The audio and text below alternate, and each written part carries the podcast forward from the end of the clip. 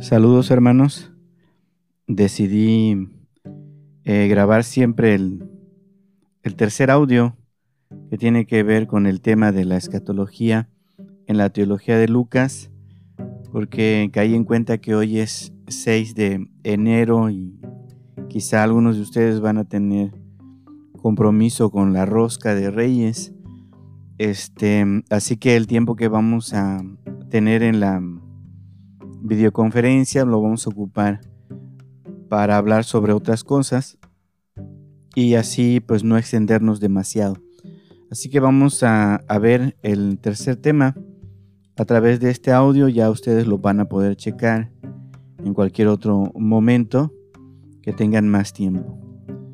Bien, este tema de la escatología de Lucas, de el escritor Lucas, es un tema que ha causado mucha polémica, eh, especialmente por la escritura del libro de los Hechos. Muchos se han hecho la pregunta, ¿por qué, por qué tuvo que escribir Lucas una continuación de su relato del, Evangelio? ¿Por qué no simplemente eh, a escribir eh, sobre Jesús y su ministerio y necesariamente no tener que escribir sobre la iglesia y sobre este periodo un poco más largo. Entonces muchos han, han hecho esta pregunta y, el libro de los Hechos, que es un relato que cuenta el nacimiento y desarrollo de la comunidad primitiva, ah, para muchos es lógico pensar que la razón por la que Lucas escribió el libro de los Hechos fue que Lucas tenía un concepto un poco diferente a los otros sinópticos sobre lo que llamaban la venida del reino o la llegada del Hijo del Hombre con poder y majestad, o una idea diferente también sobre la inmanencia de la ira abrasadora de Dios. Entonces, para, para algunos eh, es evidente que, que Lucas tiene una idea diferente a lo que los evangelios en un primer momento tenían sobre este asunto de la inminencia del, regreso. Entonces Lucas eh, reinterpreta algunos de estos aspectos y vamos a tener que puntualizar que, que no suprime la idea de la parucía, la segunda venida de Cristo, no lo quita del todo, pero parece que hay una reelaboración. Lucas afirma, y es el único de los sinópticos este, como autor, que mm, afirma la segunda venida de Cristo. No lo hace en el Evangelio, lo hace en Hechos capítulo 1, versículo 11. También Lucas es el único que menciona los tiempos de consuelo y la instauración del reino. También nuevamente en Hechos capítulo 3, versículos 19 al 21.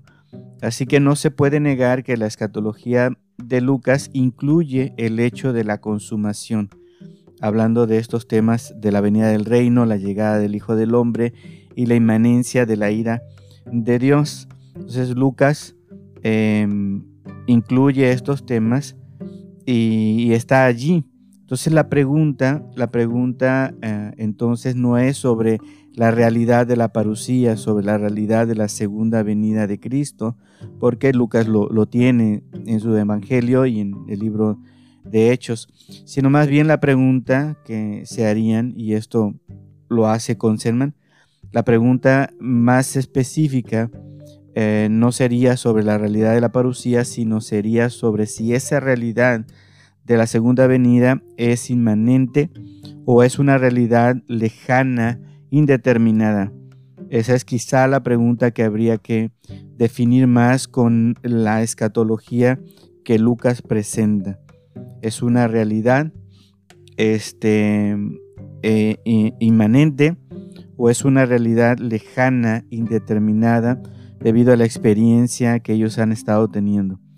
Para Conselman y también para sus discípulos, la cuestión fue tratar de determinar si Lucas había abandonado definitivamente la convicción de una parucía inmanente. Y ahí es donde eh, él provocó muchas de las discusiones y de las reacciones. Para poder responder esto de si, la realidad de la inmanencia eh, está en Lucas abandonado o, es una realidad lejana, indeterminada. Para responder este asunto hay que observar algunos aspectos de la, de la presentación que hace Lucas sobre este, este tema. Vamos a ver algunos aspectos sobre esto y vamos a revisar algunos textos. Lo primero que vamos a observar eh, con respecto a la presentación que hace Lucas sobre el tema escatológico, eh, lo primero que vamos a observar es que las fuentes de las que disponía Lucas para su narración evangélica le ofrecían ciertos dichos de Jesús que claramente em, em, marcaban una inminencia del fin escatológico, pero eh, en estos dichos de Jesús que claramente marcaban esta postura de la inmanencia. Eh, Lucas en su redacción suprime estas expresiones o las modifica para suavizar un poco el sentido. Si nosotros vamos a Marcos capítulo 1, van a quizá estar escuchando un poco de ruido con, con mi Biblia, pero Marcos capítulo 1 versículo 15 dice, dice el texto, diciendo, el tiempo se ha cumplido y el reino de Dios se ha acercado. Arrepentíos y creed en el Evangelio. El tiempo se ha cumplido, el reino de Dios se ha acercado. Si nosotros comparamos ese texto con Lucas capítulo 4 versículo 15, dice este texto, y enseñaba en las sinagogas de ellos y era glorificado por todos. Este es eh, como el, paralelo del texto de Marcos y Lucas lo transforma de tal manera que hace como un resumen general y suprime el aspecto de la inmanencia del reino. Otro texto que también nos habla sobre esto es en Marcos capítulo 1, Marcos capítulo 9, versículo 1. Dice este texto, también les dijo, de cierto os digo que hay algunos de los que están aquí que no gustarán la muerte hasta que hayan visto el reino de Dios venido con poder. Lo comparamos con Lucas capítulo 9 versículo 27. Dice el texto, pero os digo en verdad que hay algunos de los que están aquí que no gustarán la muerte hasta que venga el reino de Dios. En este texto, entre Marcos 9.1 y Lucas 9:27, se omite el aspecto de la llegada del reino, la llegada del reino. También hay otros textos que hablan sobre esto, sobre cómo Lucas transforma o modifica el aspecto de la inmanencia. Por ejemplo, en Lucas 19:11, que es al parecer una del, de las ah, fuentes que se utilizó para los otros evangelios que ustedes ya conocen, la fuente Q. Al parecer este texto está en la fuente Q y eh, también suprime o eh, hace una, ah, una, suavidad del tema de la parucía. La idea de, de la llegada del reino ha quedado sustituida por una concepción atemporal del reino de Dios en Lucas, en Lucas capítulo 17, versículo 20 y 21. Ahí hay una evidencia de cómo el reino de Dios no es un, un, momento histórico eh, preciso, una, una, situación concreta que se pueda visualizar, sino más bien una situación atemporal. Entonces hay una hay una ah, modificación de los dichos de Jesús eh, que vienen de la tradición que Lucas tiene para elaborar su narración que él ha modificado o ha suavizado. Bien, lo segundo que podemos observar también es que hay ciertos textos de la narración evangélica de Lucas que parecieran implicar un retraso o una dilación de la parucía. Lo segundo que debemos observar en la presentación que hace Lucas sobre la parucía, sobre el tema de la escatología, es que ciertos textos de la narración de Lucas parecen implicar este retraso o una dilación de la segunda venida. Por ejemplo, vemos el texto de Lucas capítulo 12, versículos 36 al 38. Lucas 12, 36 al 38. Dice este texto, y vosotros sed semejantes a hombres que aguardan a que su Señor regrese de las bodas, para que cuando llegue o llame le abran enseguida. Bienaventurados aquellos siervos a los cuales su Señor, cuando venga, halle velando. De cierto os digo que se ceñirá y hará que se sientan a la mesa y vendrá a servirles.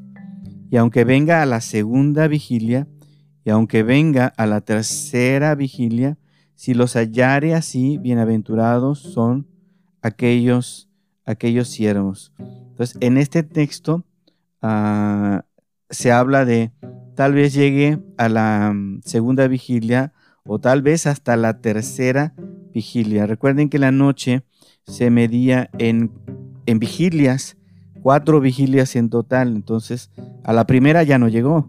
La segunda es probable, ¿no? Que pueda llegar, pero tal vez es mucho más certero que pueda llegar a la tercera, a la tercera vigilia de la noche. Entonces, esto nos habla de quizá este sentimiento de dilación, este tiempo de que ya se ha tardado.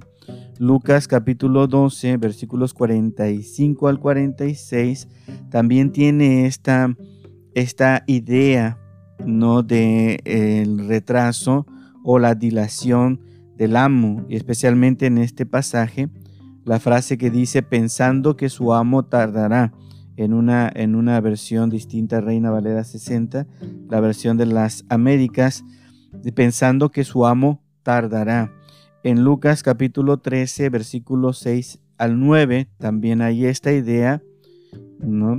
Eh, de que quizá el amo em, va a tardar y todavía hay que dejar que, que, pueda haber algún resultado o algún fruto, ¿no? Algún fruto. Este texto de Lucas 13 6 al 9 tiene que ver con la, con la higuera estéril.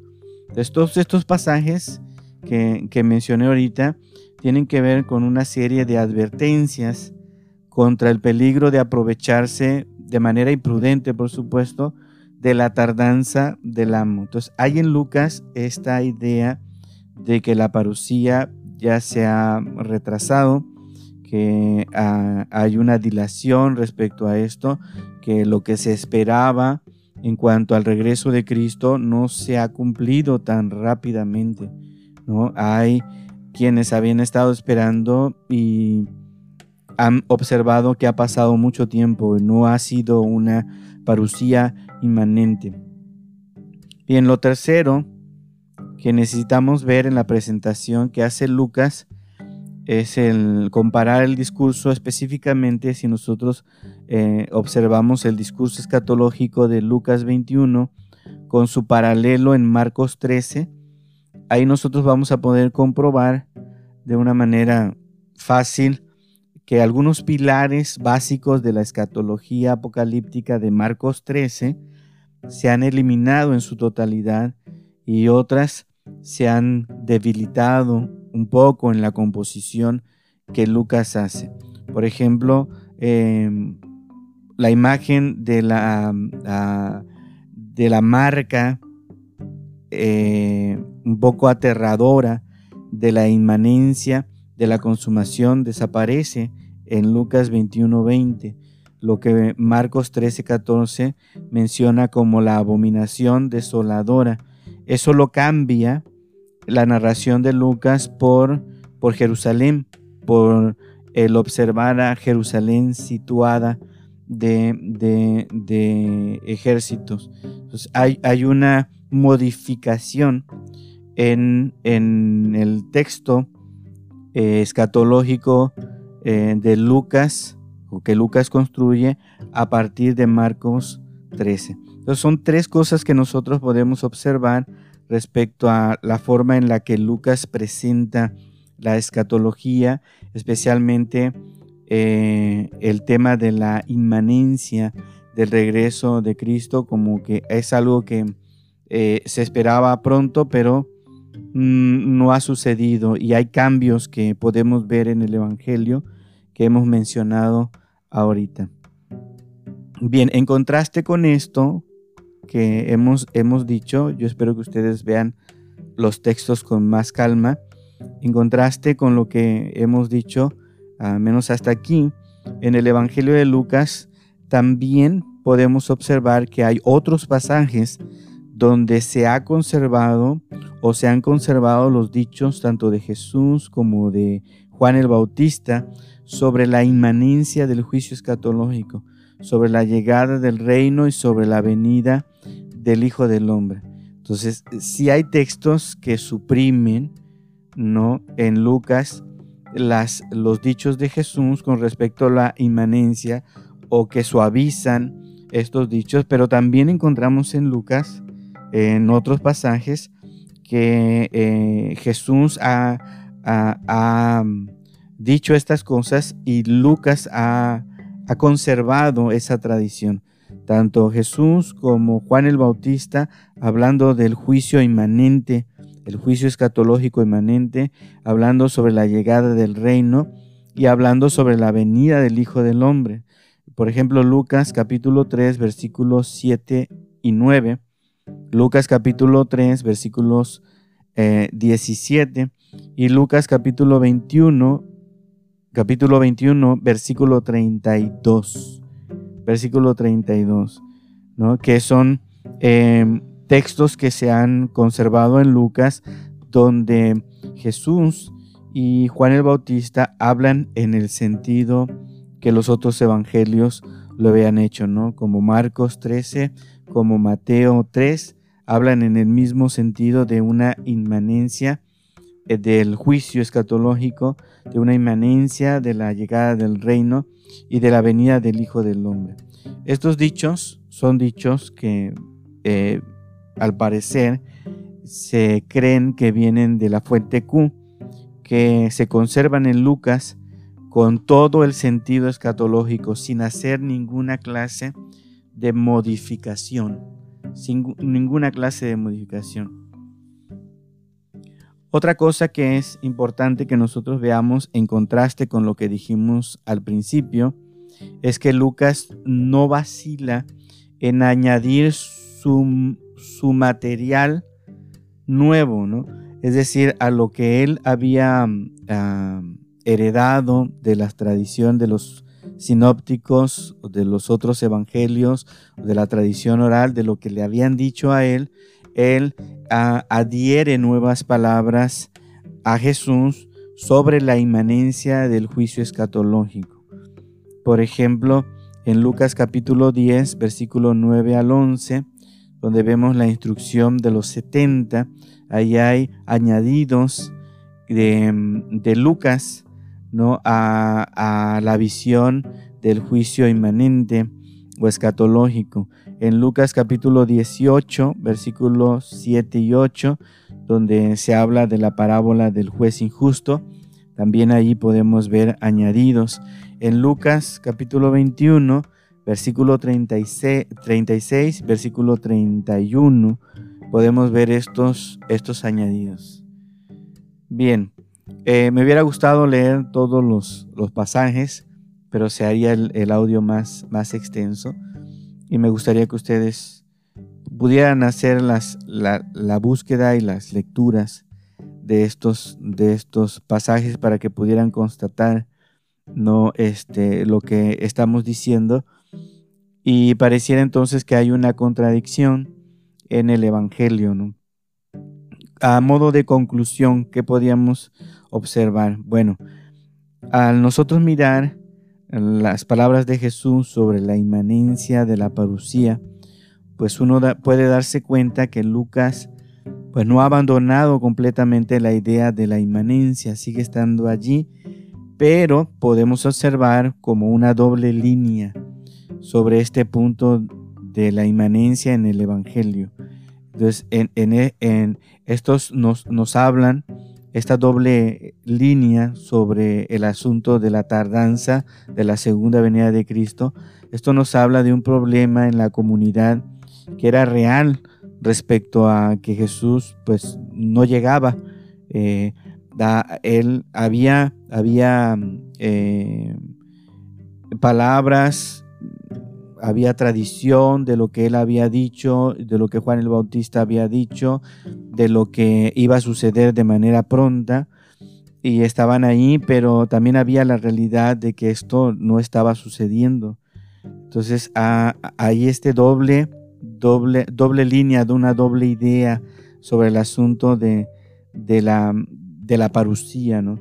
Y lo mismo ocurre con los escritos del apóstol Pablo en, con respecto al retraso del Señor Jesús. Si nosotros vemos 1 Tesalonicenses capítulo 4 versículos 13 al 17, ahí nosotros vamos a ver eh, que hay en el pensamiento de Pablo una seguridad de que, de que él estaría presente cuando el Señor Jesús regresara.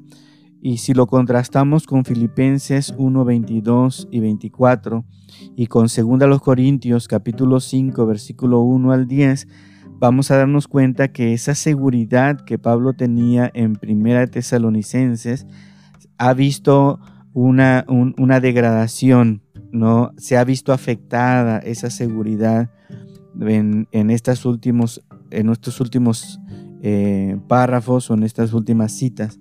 Pablo ya observa que es probable que llegue la muerte antes de que Jesucristo vuelva. Entonces podríamos decir que Lucas recoge esta doble línea que le ayuda a, no descartar el escatón inmediato, que le ayuda a no descartar la inminencia de la segunda venida, pero acentuando también eh, el semeron o el, el, hoy, el día a día. Nosotros podemos ver en el Evangelio de Lucas mucho estas expresiones que él rescata, ¿no? De eh, el, día a día, el hoy, el día a día, el hoy. Por ejemplo, en Lucas capítulo 4, versículo 21, Lucas capítulo 5, versículo 26, Lucas capítulo 19, versículos 5 y 9. Podemos ver expresiones del hoy, del día a día, Lucas capítulo 9, versículo 23, Lucas capítulo 11, versículo 3 y Lucas 16, 19. Entonces Lucas e introduce en la formulación de Marcos con respecto a la a la parucía, eh, Lucas en esa formulación de Marcos introduce un pequeño cambio, un pequeño deslizamiento eh, interpretativo que supone o debería suponer un cambio en el discípulo, pensando en la intención de Lucas para su gente o para la realidad de la iglesia que está viviendo ya esta aparente dilación o este aparente retraso, ¿no? Ya eh, a lo que Marcos había hablado con respecto a un seguimiento de Jesús en el camino, eh, Lucas hace un, cambio interpretativo y dice, ya no se trata del seguimiento abstracto de Jesús, este, debido a que Él va a venir eh, inmediatamente, ¿no?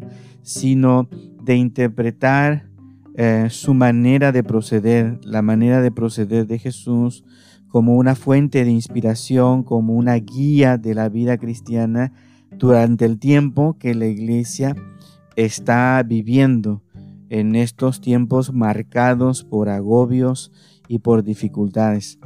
Nosotros podríamos pensar entonces que Lucas al hacer esta tensión entre mm, la inmanencia y el retraso, está tratando de motivar a los discípulos a poner atención sí en que Jesucristo va a volver, pero poner atención también en su día a día, en tomar el ejemplo para poder eh, resistir en la vida cristiana, en el tiempo de la iglesia, todo lo que ellos están viviendo. Entonces Lucas no pudo eliminar o no quiso eliminar por completo la referencia a la inmanencia de Jesucristo. Y él pudo haberlo hecho, por supuesto, pudo haber eliminado todas las referencias y todos los dichos de Jesús con respecto a la inmanencia de la parucía.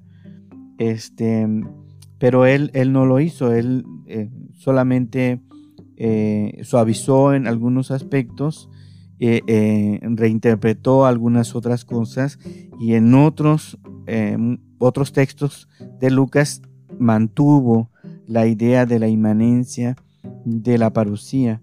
Entonces, podemos observar que él trata de que los discípulos pongan los pies en la tierra, que eh, él estaba consciente de la gran importancia de la concepción en la mentalidad tradicional con respecto a la segunda venida de Cristo y no ha querido quitar ese aspecto porque era importante para ellos. Son elementos eh, de la convicción primitiva que era necesario seguir manteniendo, pero con esta modificación de poner atención a lo que se vive en el día a día, en el presente, con las necesidades y las dificultades de los pobres, de las mujeres, de los marginados, de los gentiles. Muy bien, hermanos, espero que ustedes puedan extender este tema al revisar eh, los textos y estudiarlos. Que el Señor les bendiga, hermanos.